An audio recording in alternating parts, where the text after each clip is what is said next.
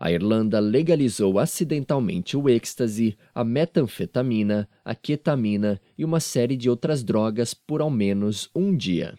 A legalização ocorreu nesta terça-feira, quando uma corte do país declarou inconstitucional o ato contra o abuso de drogas de 1977, que proibia a posse e a venda de substâncias psicoativas mais recentes.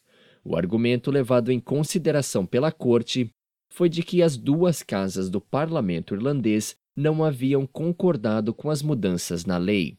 Essa brecha legal fez com que a posse de cerca de 100 drogas deixasse de ser proibida no país impedindo que pessoas sejam presas se forem flagradas com essas substâncias. A mudança não alterou as regras quanto à posse e venda de drogas mais antigas, como heroína, maconha e cocaína.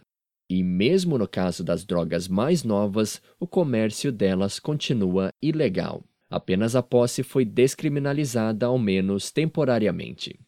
O Ministério de Saúde irlandês enviou uma nova brecha legal que foi apreciada ainda na noite de terça-feira, em caráter emergencial pelo parlamento.